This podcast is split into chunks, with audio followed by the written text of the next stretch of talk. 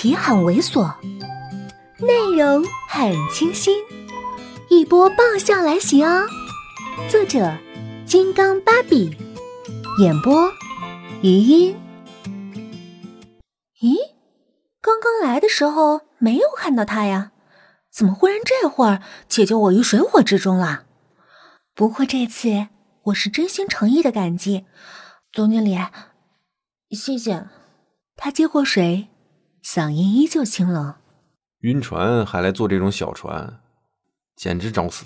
我委屈，没坐之前也不知道啊。他没好气的看我一眼，然后抓住我的手臂往里面走。干什么？他头也没回。到船舱里会好一些。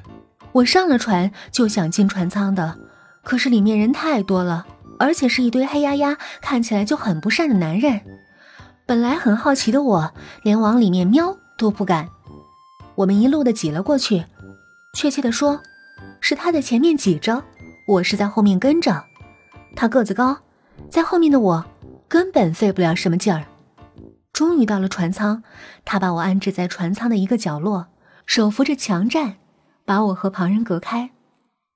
刚刚一路的推挤，他从来都是整洁熨帖的衣服都有些褶皱。人也在微微的喘气，他的身后是一堆操着天南海北方言的陌生人，随着船体的摇晃，不停的碰到他。他向来爱干净的近乎洁癖，现在却只能皱着眉。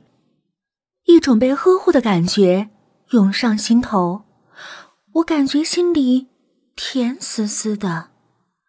被困在他和墙壁之间，人潮一动，就会瞬间。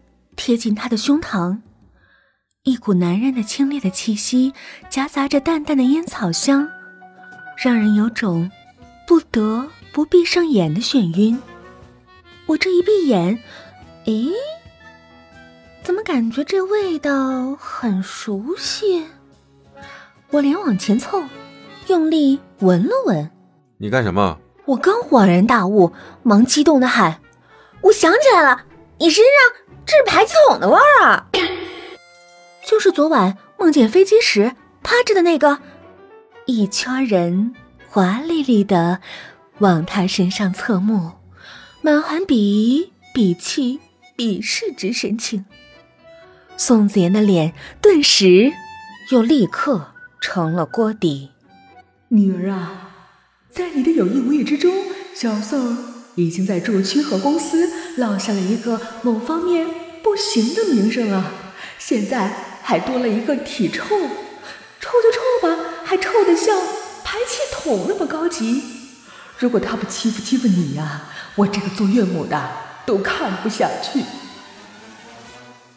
船靠岸的时候，他根本不理我，只顾自己走。我在后面死命用两条小短腿追，在小短腿追逐的过程中。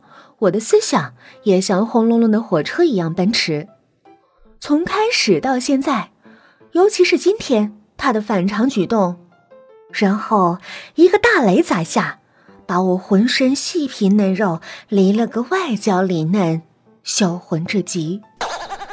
我张开大嘴，睁大双眼，眼珠无意中晃动，他他他他他他他不会是看上我了吧？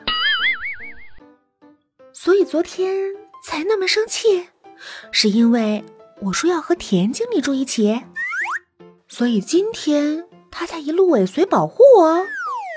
追溯起来，他毫无缘由的让我进了公司，他对我一向很特别。妈呀呀呀呀呀呀呀呀！要变天了呀！我眼前不断的闪过他的脸，微笑的。挑眉的、清冷的、威胁的、病弱的、认真的，越想心越发烫，越想念头越肯定，越想他的眉目越清晰。想来想去的后果是，眼花缭乱的人群中，我看不到路，鼻子一痛，原来撞到了别人的身上。赤瞳抬头，又看到了宋子妍愠怒的脸。我的心思还在刚才的念头中，忍不住低头脸红，捂嘴娇羞。余光里看见宋子妍本来皱眉想说话，可是看到我娇羞的表情时，明显打了个寒战，最后只说：“跟我过来。”他带我去的地方是一个专卖店，只是里面的装潢就让我肃然起敬。宋子妍在那边试穿衬衫，原本挂在那里简单剪裁的衣服，她穿起来，我脑子里翻来覆去，也只有“玉树临风”这四个字可赞叹。试了三四件后，他回头问我：“怎么样？”我真心诚意的赞美：“人帅，就算破布遮着都完美。”他没一挑，显然很受用。那。哪一件最好？哟，已经开始在衣着上征询我的意见啦！我心又乱跳了起来，忍住不偷笑出声。我绷起脸皮说：“嗯，白的嘛潇洒，黑的冷峻，灰的悠然，多好看！干脆都买了吧。试下任何一件，都是我享受美的权利剥夺。”他轻笑：“形容词倒挺多。”我谦虚，我还可以更华丽一点，以所谓的文笔，从你的鞋尖儿描写到你的头发丝儿。他摇头，也不知道是信还是不信，最后却只拿了一件黑色的往柜台走。我大失所望，就一件啊？他很随意的说，多了怕你买不起。啊？我买不起？这个主语是不是错了？两分钟后，从专卖店出来，我脸色苍白，双眼却充满血丝。宋子妍身上穿着刚刚买的那件黑衬衫，的确是有几分冷峻，可她的脸上却满是笑意。嗨，本集就到这里，下期见。